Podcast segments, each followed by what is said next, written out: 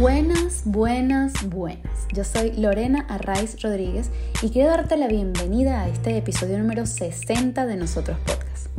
Como el 60 es un número redondito, pues nos ha parecido una buena ocasión para recordarte que si te ha gustado alguno de estos 60 episodios, puedes pinchar en el botón de suscribir aquí debajo del episodio para que la aplicación te notifique cada domingo los nuevos entrevistados que podrás conocer junto a nosotros.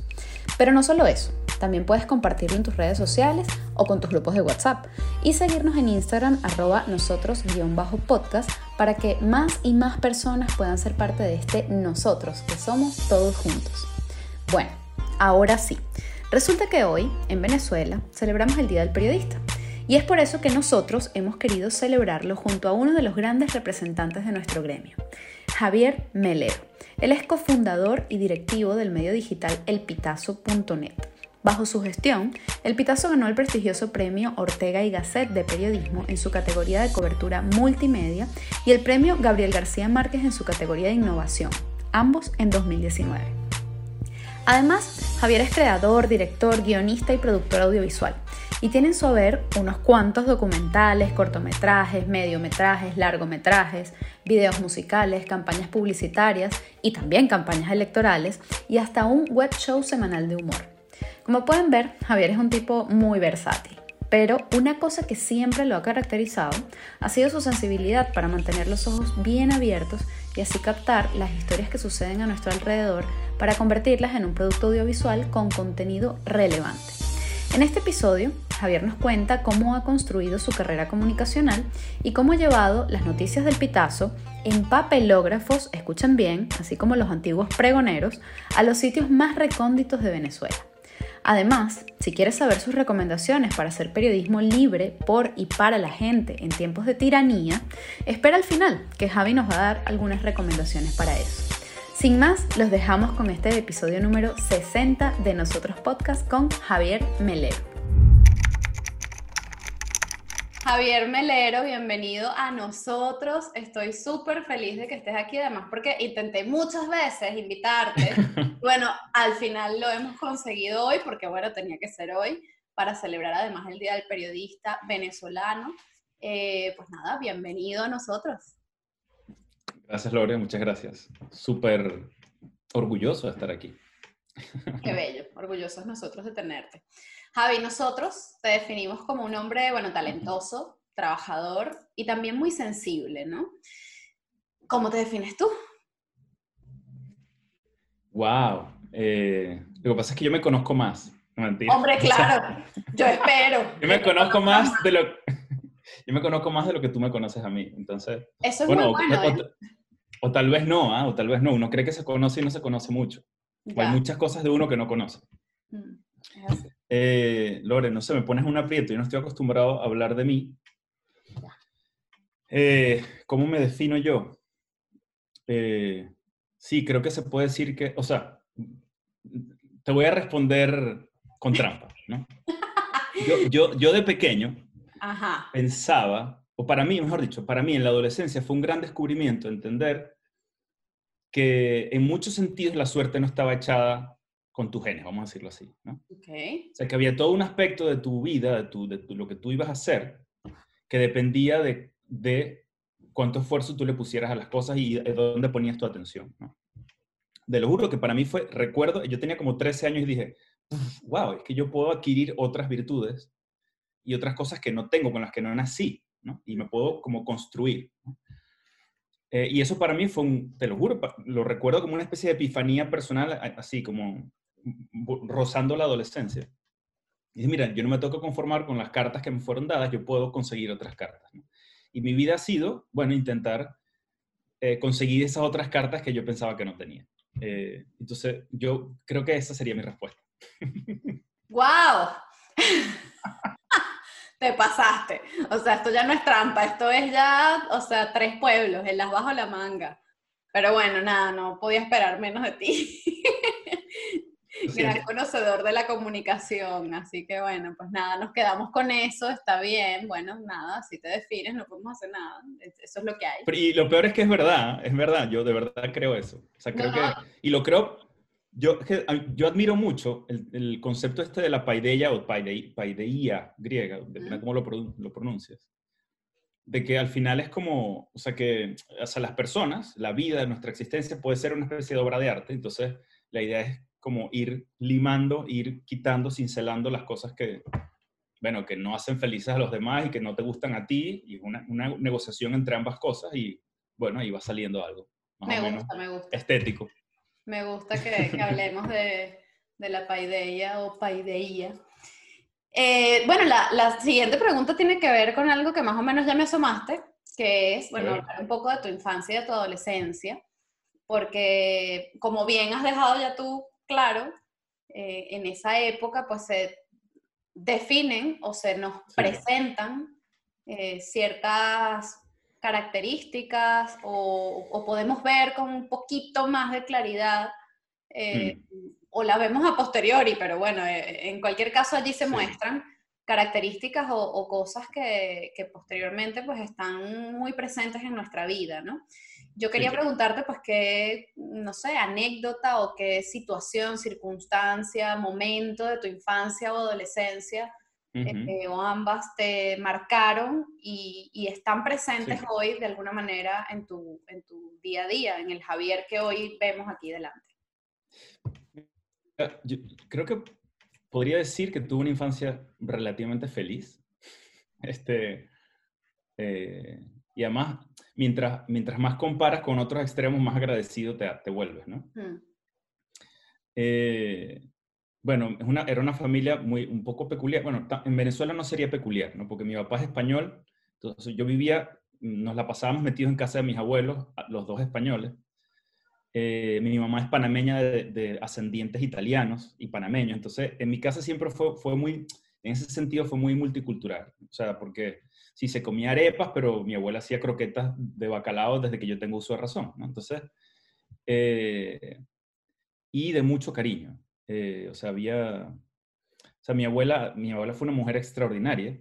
Eh, además, yo fui el primero de todos los primos y, sobrinos y nietos, entonces me consintieron extra. Em, y cosas que me impactan, mi abuela muere relativamente joven eh, y ya teniendo un cáncer terminal, seguía queriendo llevarme al colegio, ¿no? a pie porque vivíamos, mi casa estaba literalmente enfrente del colegio y ella quería seguir cocinando para mí, quería seguir para todos, ¿no? Estaba ya muy enferma y seguía esforzándose por hacer las cosas que siempre había hecho y lo hacía por generosidad, no porque no le quedaba otro remedio, no porque, no, no, porque le daba la gana en el mejor de los sentidos. Y eso a mí me, me da un ejemplo importante, o sea, me, me mueve, cada vez que me acuerdo me mueve. Me acuerdo agarrado de la mano con mi abuela cruzando la calle para ir al colegio cuando yo podía ir solo y ella no quería acompañarme. Por cariño, o sea, porque no hay otra razón. Entonces, eso a mí me, me marca, para bien. Claro, al final es un ejemplo de vida, ¿no? Y, y de, sí. de cariño, como dices, y también de, mm, de alguna manera, fortaleza mm, de la mejor que pueda haber, ¿no? Que es ante la adversidad eh, seguir allí de pie, ¿no? O sea, prácticamente esa es la, la, imagen que, que, nos cuentas y, y qué bonito haber tenido ese ejemplo y tenerlo presente hoy en día, ¿no? Javi, estudiaste comunicación social y te has especializado sobre todo en, en, comunicación audiovisual, ¿no? Un poco en la parte audiovisual, cinematográfica o, o, por ahí, ¿no? Eh, pero además, dentro de esa especialización que has hecho a lo largo de tu carrera, a mí me llama la atención que mm, la mayoría, o, bueno, muchos de los, de los trabajos audiovisuales que has hecho, tienen que ver con Venezuela, ¿no? O sea, siempre está presente de alguna manera el, el, tema venezolano, o sea, está, hay un corto documental, Catatumbo, Light is Everything, el corto de Carlos Andrés Pérez, este Ven a mí que tengo flor, que es un mediometraje además. Bueno, y así, tienes varias cosas este, hechas. Bueno, el de Somos Libres también me, me llama la atención que, que la, temática, ¿no? Pero bueno, en cualquier caso, has hecho muchas cosas eh, siempre vinculado al tema venezolano. Y yo te quería preguntar, pues, mm, ¿qué es lo que del área audiovisual y de Venezuela unido eh, te ha movido tanto como para que todo tu trabajo o la mayoría de tu trabajo haya estado siempre y esté vinculado de esa manera, ¿no? O sea... La verdad es que no había, si te soy muy franco, no había hecho clic en que todo mi trabajo documental, los trabajos de ficción son diferentes. Ahí sí son como temáticas, yo diría, diferentes, aunque en el, sí, son como más atópicas, ¿no? O sea, no tienen como un lugar definido, un poco a propósito. Okay. Pero es verdad, en el caso, o sea, en, el caso de los trabajos de no ficción, sí, todos están muy anclados a Venezuela. Y es que yo creo, o sea, buscando una respuesta que de verdad no tengo, al menos no a priori, así al rompe, eh, es que Venezuela es un país muy loco. Eh, muy loco en todos los sentidos, para bien y para mal, ¿no? Eh, entonces hay muchas historias en Venezuela. O sea, en la realidad venezolana hay trillones de historias, o sea, eso es inagotable. Eh, y, si, y si uno está medianamente con los ojos abiertos en Venezuela o en torno a Venezuela, salen cosas, salen historias. Eh, de hecho, curiosamente, todos los proyectos de, de ficción que estoy preparando ahora, todos tienen que ver, al menos total o parcialmente, con Venezuela. Y porque es que las historias brotan, o sea, como, así como la gente, como está el estereotipo de que la vida, o sea, desde el punto de vista del sustento básico, ¿no? tú, tú, estiras la mano y agarras un mango, bueno, lo mismo pasa con las historias en Venezuela. que tú, o sea, a, poco que estires el brazo, o sea, que, que, que mires para, para los lados, te vas a encontrar con alguna historia. Si tienes los ojos medianamente abiertos. Es así, pero además tú tienes la, además de tener los ojos abiertos, la, como decía al principio, la sensibilidad quizás de convertir esas historias que te encuentras y que nos podemos encontrar todos, eh, convertirla en, una narrativa, ¿no? O sea, como construir una narrativa en torno a ella y, mostrarla con una finalidad, con un objetivo y, y, no sé, yo creo que eso es lo más valioso desde mi punto de vista eh, que tiene ese trabajo que tú has hecho, sobre todo a nivel documental de nuestro país. Eh, ¿Tienes un objetivo para hacer eso o, ha ido surgiendo y... ¿Un objetivo para, para, para hacer los documentales? Sí, para hacerlos en torno a Venezuela. O sea, es como contar estas historias. ¿Para qué quieres contar estas historias? Yo en general, yo o sea, creo, le he dado vueltas al tema. En general, yo, o sea, yo estoy enamorado del, del, de la narrativa en general, en todas sus formas, ¿no? Eh, o sea, el cuento, la novela, eh, el ensayo cuando se hace narrativo, que hay maneras de hacerlo así, el periodismo también cuando asume una, o sea, como una, una vertiente narrativa, todo eso me gusta. Y desde muy chiquito, este, yo recuerdo a mi papá de que tengo uso razón leyendo en todas las noches, prendía la luz de su mesita de noche y se ponía a leer alguna novela, ¿no? Eh, y estaba inscrito en el círculo de lectores, en fin, cuando eso existía. Bueno, en Venezuela, ¿no? Em, y, y, yo creo que es que si uno no cuenta lo que pasa en Venezuela, ¿quién más lo cuenta? Claro. Eh, y si tú eres el que te topa con esas historias y nadie más se topa con esas historias, de alguna forma es como honrar. Yo creo que contar historias es una forma de agradecer a la realidad que te ponga esas cosas por delante. Eso por un lado. Y por, y por otro lado, también hay un afán de conectar. O sea, en mi caso personal, yo creo que cuando tú pones una historia que tú escribiste o que tú filmaste o lo que sea, ahí afuera en el mundo, eh, y otra gente conecta con eso, eh, de alguna forma, creas una, o sea, indirectamente, creas una red más grande de gente eh, que tiene cosas en común. Eh, o sea, es como, es como una especie de catalizador de empatía, si se quiere. Porque empiezas a tener puntos en común con muchas más personas. O, o, la gente descubre que entre sí tiene muchas cosas en común, más de las que pensaba. Y eso me parece muy bonito. O sea, como crear, generar empatía en el mundo, eh, me parece que es, es bueno. Es, y es, Qué bello. hasta cierto punto necesario. Me encanta la imagen del catalizador de empatía, yo creo que la podría adoptar si para, para nosotros. Porque bueno... Ah, sí, de hecho es lo que tú haces, sí. Claro, o sea, es como no, no le he puesto por supuesto ese nombre, mm, bueno, tampoco se lo voy a poner, pero quiero decir, esa es la imagen, ¿no? Es como de... Sí. de, bueno, contar estas historias justamente para encontrarnos en el otro, ¿no? O sea, es básicamente lo que estás diciendo y, y qué bonito que, que, tú y yo en este momento nos estemos encontrando en torno a ese concepto, ¿no? Me encanta. Sí. Me encanta. Em, bueno, además de esa trayectoria audiovisual eh, en, en, la que te has dedicado en gran parte, como estamos hablando, de, a, contar nuestra historia, ¿no? De distintas maneras. También la cuentas, eh, digamos, más en el día a día, eh, desde el punto de vista noticioso, periodístico, en tu, bueno, en el, en el, bueno, iba a decir el proyecto, obviamente no es un proyecto, ¿no? ya es lo que es el Pitazo.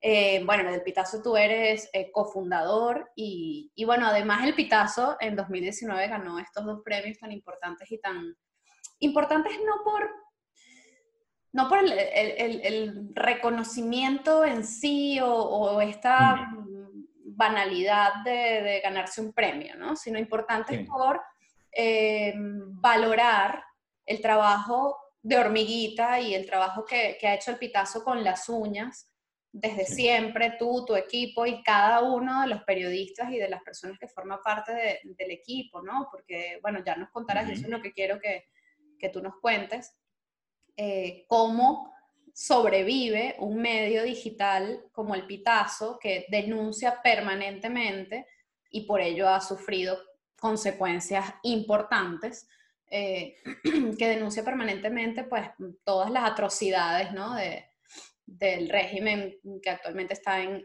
Venezuela. Y bueno, estos dos premios, obviamente que, vamos a decirlos porque, ajá, hay que, hay que mencionarlos, que son el Ortega y Gasset, eh, los dos fueron en 2019, ¿verdad? El Ortega y Gasset y el Gabriel García Márquez. Eh, Gabriel García Márquez fue en innovación y el Ortega y Gasset eh, fue en cobertura multimedia, ¿no? Ajá. Ajá. Sí. Este, tengo la tarea Exactamente. la, la chuleta. Bien. Pero bueno, en cualquier caso, eh, eso, quiero que nos cuentes mm, pues la historia detrás de la historia, ¿no? O sea, qué es lo que todos ustedes han puesto en valor a través de, del mm. Pitazo. Sí, fíjate, yo llegué al periodismo por, bueno, yo en su momento hice mi pasantía en el Nacional, por ejemplo, ¿no? In hilo tempore. Em, pero claro, como desde el punto de vista audiovisual me fui acercando cada vez más al periodismo a través del documental. O sea, hay un punto en el que el, periodismo y el documental se tocan, ¿no? Aunque son formatos diferentes y sus formas de distribución eran en el pasado muy diferentes, ahora se están acercando. Y hay como una especie de hibridación o de ruptura de fronteras ahí que es interesante. Efectos creativos y narrativos. Yo me fui acercando al periodismo desde el documental. Eh, de hecho, mm, con una productora que tengo en Caracas, que fundé con otro, con un amigo, socio Gustavo Alemán, que de hecho es también cofundador del Pitazo, empezamos a prestarle servicios de producción a medios internacionales. Esa es un poco la historia. Eh, la BBC o Sky News o la televisora pública alemana se interesaban por historias en Venezuela y nos llamaban y nos decían, mira, este, ¿qué historia hay por ahí? Entonces nosotros, bueno, hacíamos como un, un arqueo, ¿no?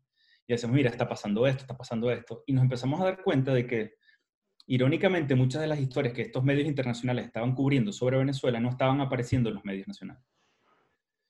Eh, me acuerdo como con mucha claridad, yo estaba en el 2013 en una cafetería de Caracas, en las Mercedes, y dije, es muy difícil saber lo que está pasando realmente en Venezuela, especialmente en el interior del país. Era muy difícil, de verdad se hizo muy difícil.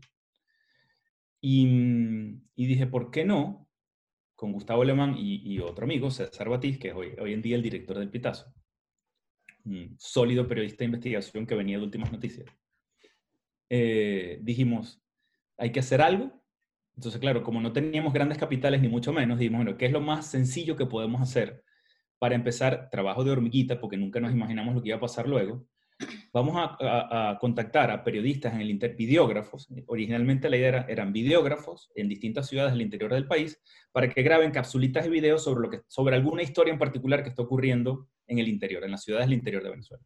Y así fue. Abrimos un canal de YouTube en el 2014 y em, así empezó el pitazo, eh, publicando capsulitas de video eh, muy, muy sencillitas y muy, eh, de muy baja factura, sobre, lo que, sobre historias de lo que estaba ocurriendo en el interior del país. Y así empezó a crecer. De hecho, ese primer experimento funcionó mal.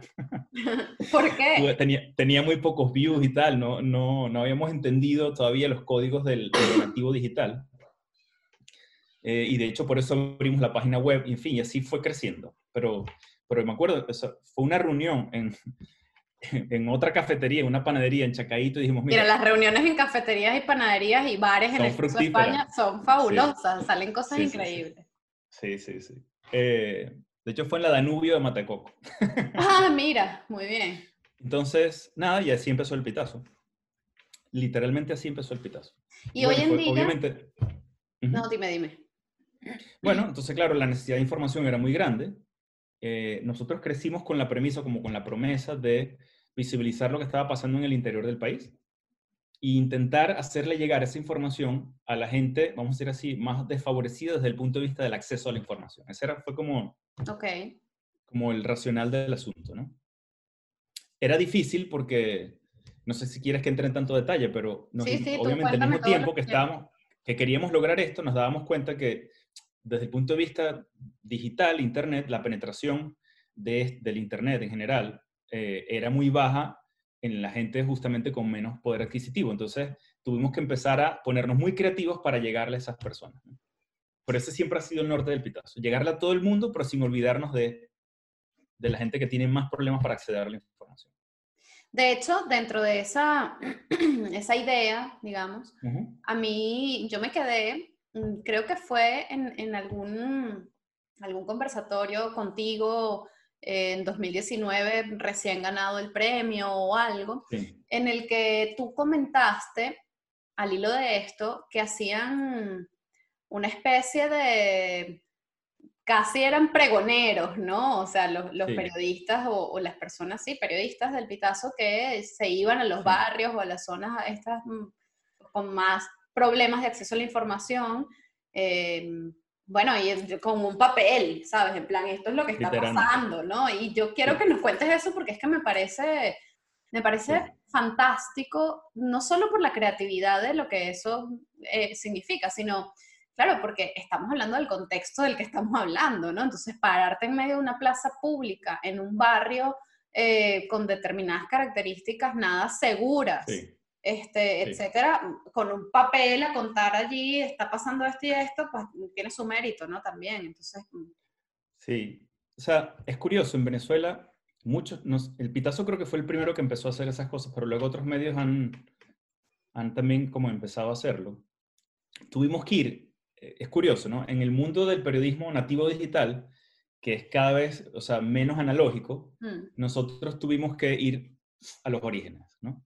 Entonces tuvimos que empezar a hacer papelógrafos porque la gente no tiene acceso a Internet. Entonces era literalmente los titulares del pitazo pegados así en, un abasto, en, un barrio obrero o muy popular, con los titulares de la semana. Entonces toda la semana se pega un nuevo papelógrafo que lo hacen ya a, estas alturas, ya lo hacen los mismos miembros de la comunidad.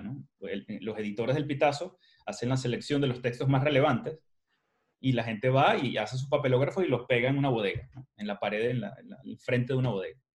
Es que me parece increíble. En, distintos lugares de, de ciudades de, de, Caracas, bueno, de, Venezuela, quiero decir. Eh, eso por un lado. Y luego, hubo una época que hicimos ahorita, obviamente por el tema pandemia y confinamiento y tal, pero hicimos bastante perifoneo con motos. O sea, tenía, había un motorizado, ¿no? Que ponía dos cornetas así en la parte de atrás de la moto y le daba play, se ponía en un sitio de mucho tráfico y empezaba a sonar noticias narradas, pa, pa, de lo que estaba titulares, piquiti, piquiti, con el sumario cortito. Y así la gente, bueno, en un terminal, por ejemplo, en la, acera enfrente de un terminal de pasajeros, entonces la gente pasaba y se, mucha gente se terminaba haciendo una especie de corro de la gente para un rato así, unos dos, tres minutos, escuchando noticias así. Eh, casi que como en los cafés de la Revolución Francesa, ¿no? que alguien, como, o sea, que como no todo el mundo sabía leer, alguien abrió un periódico y se ponía a leer las noticias en voz alta, bueno, un poco así. Sí, sí, sí, el pregonero eh, de, la Revolución.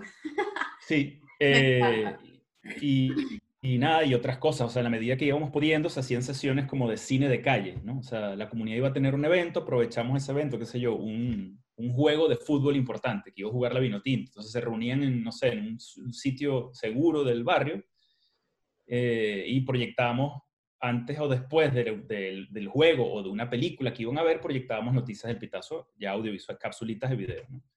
Y así, bueno, es como una pelea, claro, eso en un mar de desinformación, bueno, es una gotica que parece que se pierde, pero, pero claro, si tú le preguntas a esas personas si agradecieron esa información, probablemente te digan que sí. Sí, sí, no, lo dudo. seguirlo haciendo.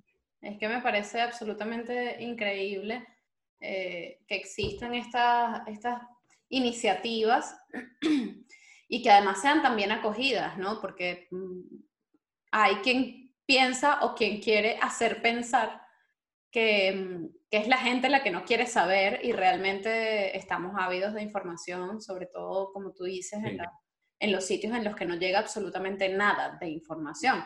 Y ya no solo por el Internet, que es importante eh, ese, ese issue, sino también por el, propio, el propio sistema, ¿no? Y todo lo que, o sea, lo que hay en Venezuela, que es cero medios libres, eh, y, que evidentemente lo poco que puede llegar a, un hogar venezolano de información por televisión o por internet o por lo que sea, eh, pero bueno, sobre todo por televisión, radios y tal, pues bueno, obviamente mm, sabemos que es absolutamente sesgado y, y que no, no, bueno, no es la realidad, ¿no? Entonces, bueno, al final este tipo de, cosas a mí en lo particular me, me conmueven mucho y, y, es de lo que más he admirado de, del trabajo que ha hecho el Pitazo. Te lo transmito a ti, que es la persona que tengo delante, pero, pero... Se lo diré al equipo. Lo hago extensivo, ¿no? De verdad, a toda la gente que, que ha hecho posible esto y que lo sigue haciendo posible en medio de todo lo que, lo que ha implicado para ustedes, ¿no? Que, que han sido también perseguidos y que han sido también este, castigados, ¿no? Em, por hacer este trabajo. Así que, nada, mi admiración, respeto y cariño a todos. Muchas gracias. y en ese sentido, Javi, te quiero pedir algunas, bueno, esto, esto puede, puede quizás sonar reduccionista, pero pedirte algunas recomendaciones para hacer buen periodismo en tiempos de tiranía, ¿no? Que, que, es básicamente lo que ha hecho el Pitazo y lo que has hecho también tú desde el punto de vista audiovisual. Pero bueno, sobre todo el Pitazo es lo más evidente en ese sentido, pero todo tu trabajo ha sido hacer periodismo en tiranía, ¿no? Entonces, bueno, algunas recomendaciones. Mi gato está un poco alterado. Mira, déjalo tranquilo. ¿Cómo se llama, por cierto? Bueno, eso, eso es un tema para otro podcast. Yo le digo gaturrio, pero le quería poner urano, eh, y luego, pues ha habido otros nombres en el camino, como Catire, porque es negro. Entonces me parece divertido. Pero bueno, en fin. Mira, a ver, yo creo, mi respuesta va a ser súper aburrida, porque, porque yo creo que de verdad no estamos haciendo, en cierto sentido, nada nuevo. Es decir, el buen periodismo, o sea, el periodismo de calidad tiene unas reglas, que es la que todo el mundo aprende, ¿no? Eh, o sea, tienes que ser rápido, tienes que ser relevante, tienes que eh, confirmar tus fuentes, tienes que contrastar con distintas fuentes este, y tienes que tener los ojos abiertos, casi como, o sea, lo, ya Kapuczynski lo dijo todo, ¿no? Es como, nosotros no estamos inventando nada, ¿no? Eh, es más un tema de, de, de, de Guáramo, ¿no? y de prudencia. O sea, porque, a ver, eh, si se entiende bien el periodismo, el periodismo, al menos como nosotros lo concebimos en el Pitazo, yo he visto ya que en distintas partes del mundo, desde Argentina hasta Estados Unidos, pasando por España, eh, hay un periodismo, vamos a decirlo así, ¿cómo, cómo, cómo adjetivarlo, cómo calificarlo? O sea, es un periodismo, eh, en cierto sentido, un poco faccioso. Mm. ¿ok? Y nunca nadie está exento de eso. Vamos a ser realistas y, a decir las cosas como son, ¿no? Pero al menos lo que nosotros hemos querido en el Pitazo hacer es un periodismo que no tiene, eh, que intenta no tener un componente o un, vamos a decir así, una facción ideológica, ideológica y mucho menos partidista, ¿ok? Claro. El periodismo intenta verle la realidad a los ojos e intentar reflejarla del modo más fiel como tú la percibiste. ¿No? Claro. no voy a entrar en, matices nociológicos y tal, pero, o fenomenológicos, pero en la medida en que tú la percibes, eh, con toda la claridad que es posible, además estás entrenado para percibirla del modo más completo posible y complejo, y reflejarla tal cual, ¿no? Entonces, y, y el pitazo está casado totalmente con la defensa de los derechos humanos, especialmente el derecho a la libertad de información y a la libertad de expresión. Obviamente, si no, no sería, no, no sería un medio de comunicación, ¿no? Hmm. en Occidente al menos, como, o sea, mm, eh, entonces el pitazo hoy está así y tiene que decir las cosas que le importan a la gente, porque además el pitazo, o sea, lo que quiere es, cuando hay, hay que denunciar algo, es denunciar las cosas que afectan a las personas, ¿no? Claro. Eh, y ese siempre ha sido como el norte, no, no tanto como las grandes discusiones bizantinas entre los jefes de los partidos y tal, que eso a nosotros, la verdad es que nos, nos resbala un poco, a menos que eso afecte directamente a las personas. Eh, en su entorno.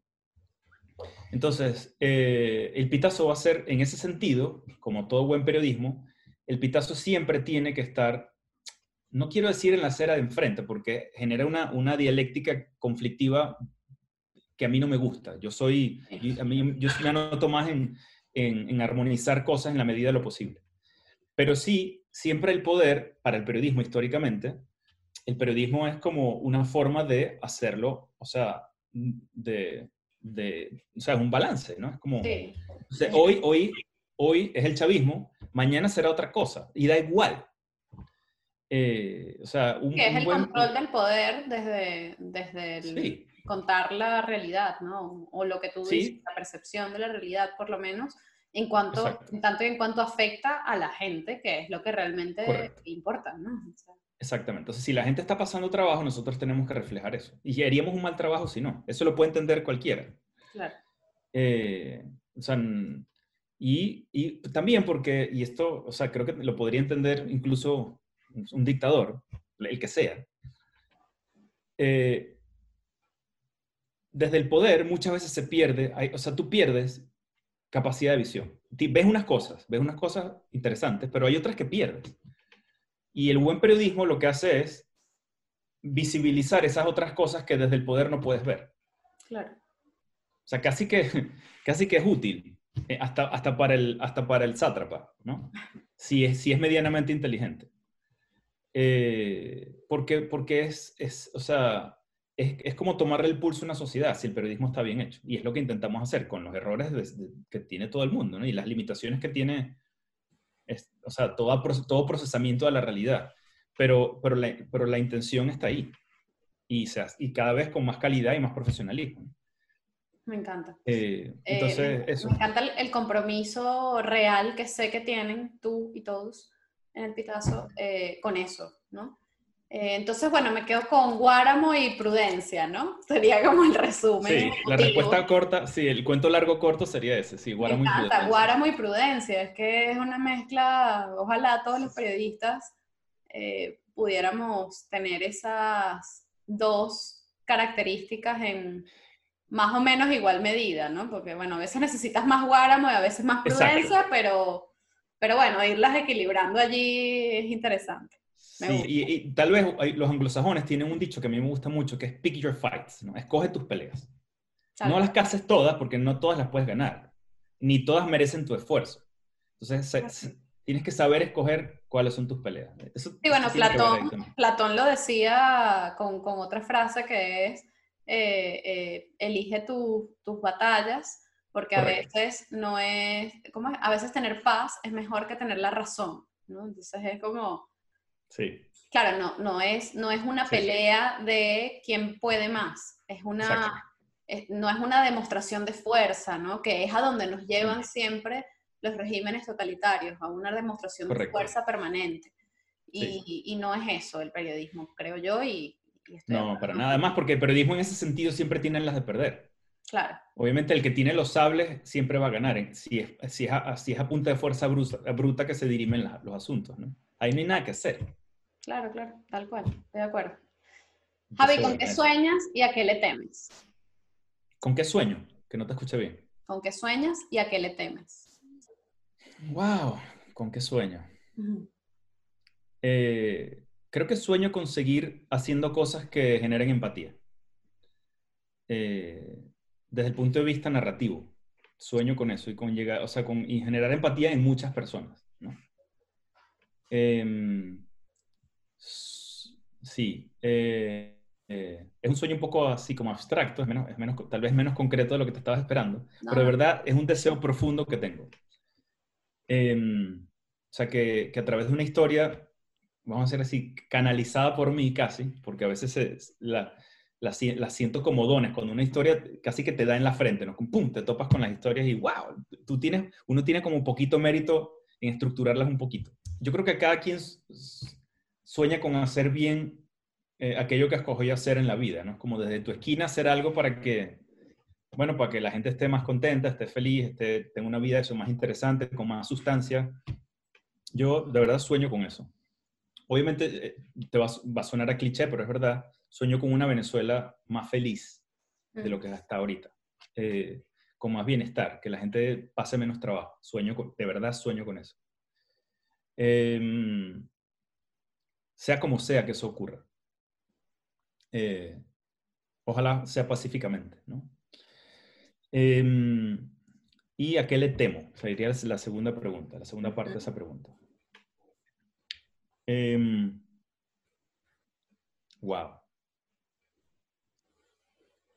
¿A qué le temo?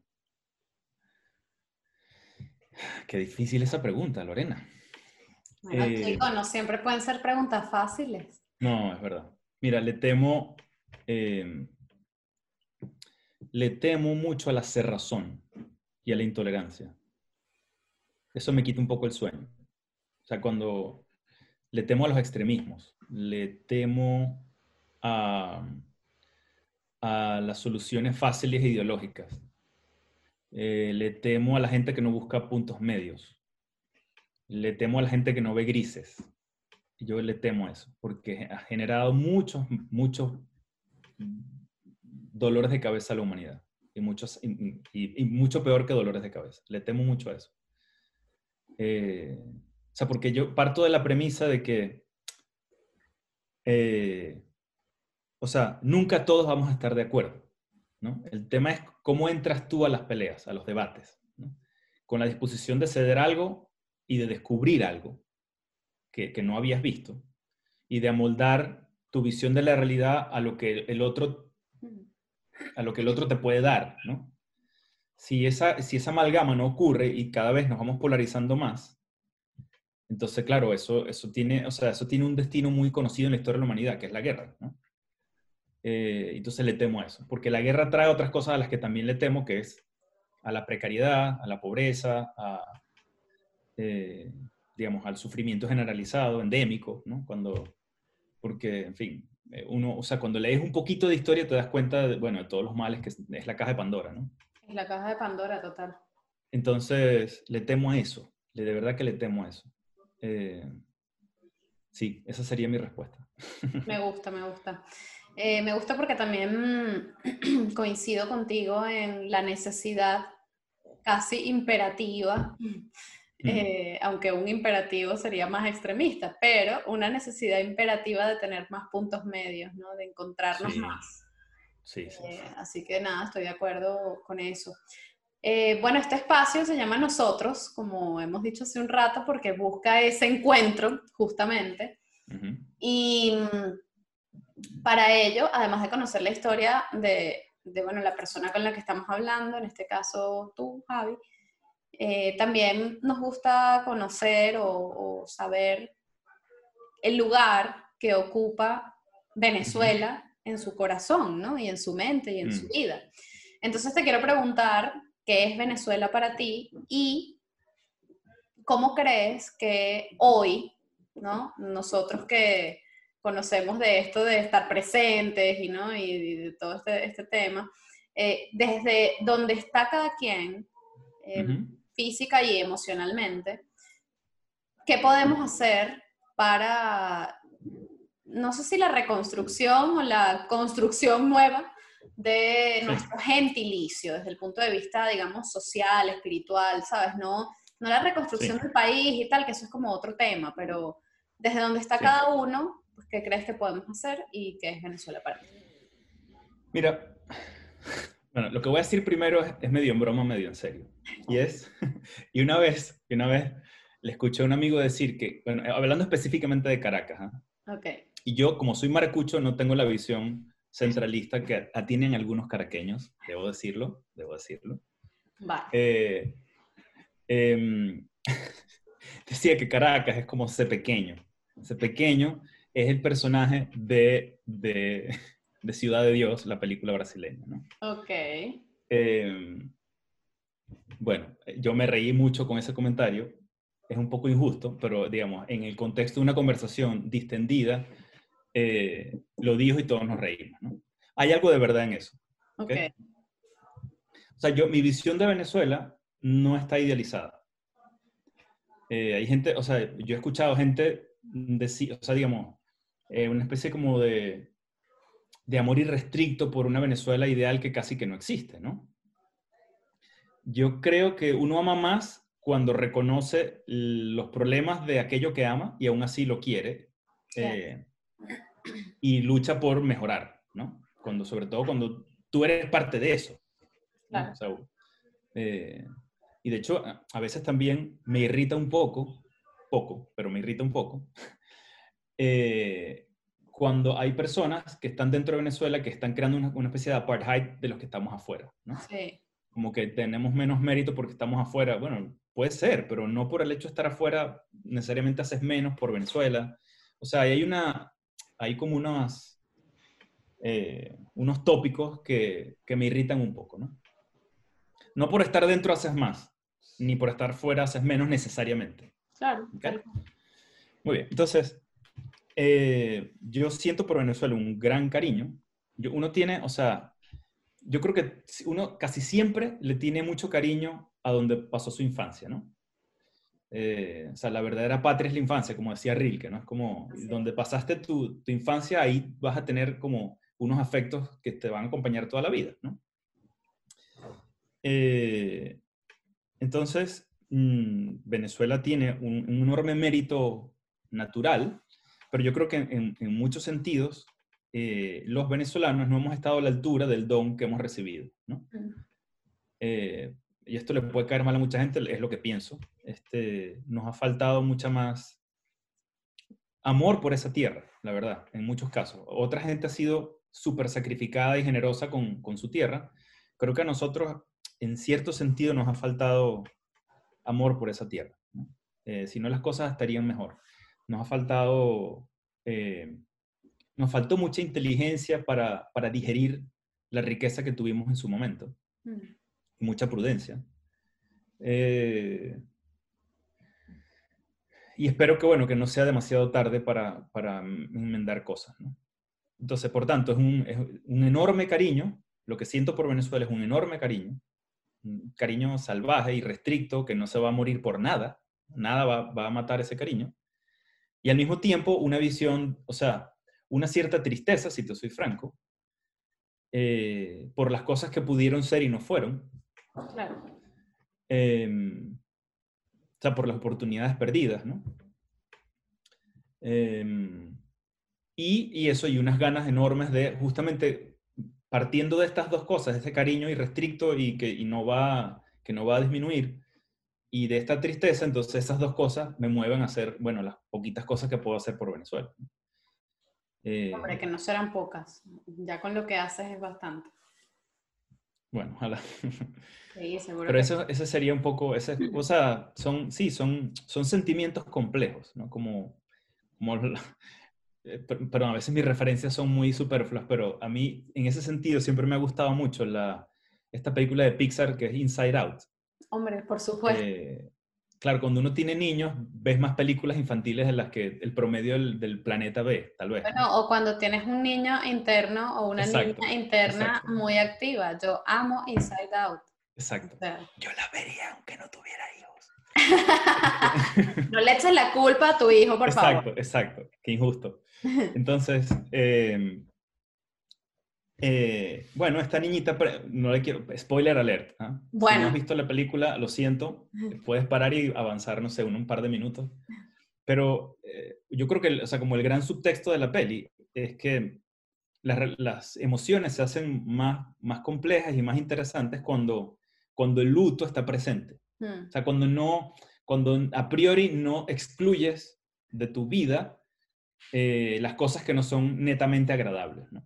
Cuando las aceptas y, las, y las, las factorizas y las metes en la ecuación, porque al final las vas a tener en la vida, tú puedes pretender, o sea, como, ¿no? Hacerte el loco y pensar que no te va a pasar nada malo, ni triste, ni, ni molesto, y la vida te va, te va a dar por ahí, ¿no? Entonces, cuando, cuando abrazas eso y lo aceptas y, y, y lo, y, bueno, y lo formas, o sea, lo, tal cual, lo aceptas, salen, de esa, salen esas, esas esferas de cristal mucho más bonitas porque están llenas de matices de color que, que bueno, que de otra forma serían mucho más planas y monótonas y, eh, y más aburridas, ¿no? Y, Entonces, eso no serían, que... no sí. serían tan auténticas. Sí, exacto, serían como, como versiones, como Muchas. eso, como mochas, literalmente, versiones mochas, de- estaba buscando otra palabra y esa es perfecta. Mo- mochas de la realidad, ¿no? De lo, de lo que viviste o de lo que otras personas viven. Entonces, por Venezuela yo, yo tengo, me pasa eso, ¿no? Como esas esferas de cristal al final de la película, que son, bueno, que están llenas de, de un montón de colores, de tristeza, de rabia, de mucho cariño, de alegría, de todo, ¿no? Son esas, esas esferas complejas de, de muchos colores. Eso es lo que yo siento por... Es un buen resumen de lo que yo siento por Me Venezuela. gusta, me gusta, me gusta. Bueno, ¿y qué crees que podemos hacer cada uno desde donde está? Por nuestro gentilicio. Mira, lo primero es ser buena gente. Mm, Eh, o sea, que cada quien desde donde esté, no importa dónde esté, haga las cosas lo mejor posible, que, que su inteligencia y su corazón, o sea, sus afectos le permitan. Porque eh, todos somos un poquito embajadores de, de- de Venezuela donde estamos, ¿no? Claro. Y, y qué bonito cuando, bueno, uno se monta en un taxi, en un Uber, ¿no? Y, y te dice, ah, Venezuela, tal, yo tuve un, un colega muy bueno, súper trabajador, simpático, tal. Entonces, bien, ese está haciendo su trabajo, ¿no? O hablas con un ingeniero y te dice, claro, este, esto, eh, trabajó en un laboratorio y era el más currante, era el que más tiempo se pasaba, era el que tal, hacía las cosas bien y era buena onda y, y cuidaba a su familia. Ese tipo está haciendo las cosas bien. O el que está en Venezuela, también sudando y emprendiendo y haciendo cosas bien y respetando a los demás y, y no intentando ser el más vivo de todos. Y ese es lo que yo creo que está haciendo las cosas mejor. ¿no? Me Eh, gusta. yo, o sea, sí, es que hay... A ver, el porcentaje de la población que puede hacer grandes cosas siempre es muy pequeño. ¿No? O sea, habitualmente uno lo que puede hacer es en su parcela inmediata hacer las cosas bien. Quiera tu esposa, quiera tu pareja, quiera tus hijos, este, trabaja duro, sea honesto. Eh, y si encima, que ya eso no es poco, ¿ah? No, no. O sea, la, mayor parte, mucha, buena parte de la población ya queda raspada en ese, en ese nivel, ¿no? Pero si encima puedes hacer algo más, entonces hazlo. Este, o sea, no lo dejes ahí en el tintero, hazlo. Lo que sea, desde tu esquina, ¿sabes?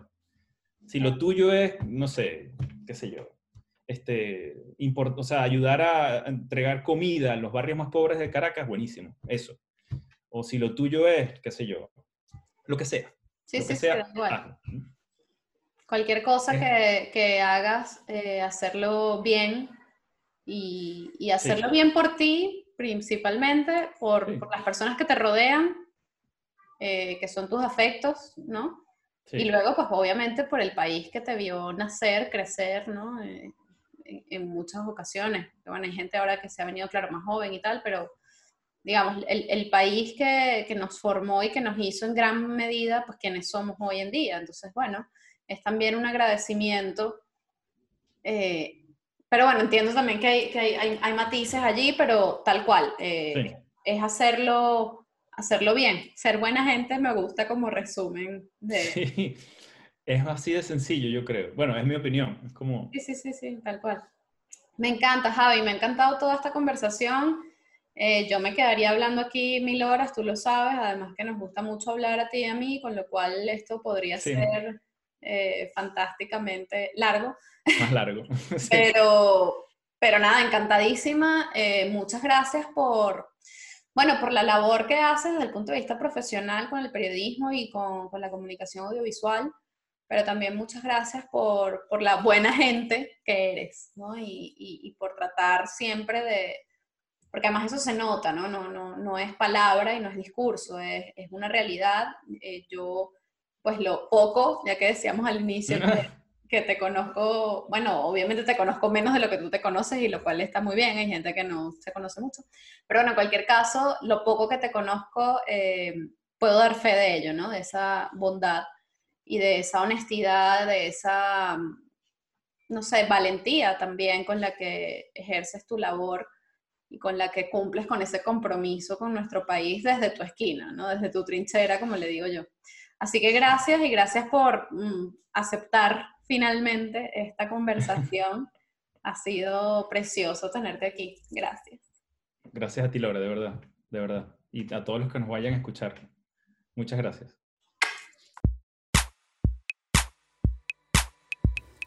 Esto es Nosotros Podcast, producido y conducido por Lorena Arraiz Rodríguez, con Patricia Ramírez en la edición, Mate González en la comunicación, música original de Diego Miquilena y animaciones de José Gregorio Ferrer. Recuerden seguirnos en nuestras redes sociales arroba nosotros-podcast y suscribirse en cualquiera de nuestras plataformas, YouTube, Spotify, Google, Apple, para que podamos estar más conectados y, muy importante, para que podamos compartir opiniones, sugerencias y peticiones, porque nosotros es eso, un punto de encuentro para recordar que somos tan solo una gota en el mar infinito de nuestro gentilicio.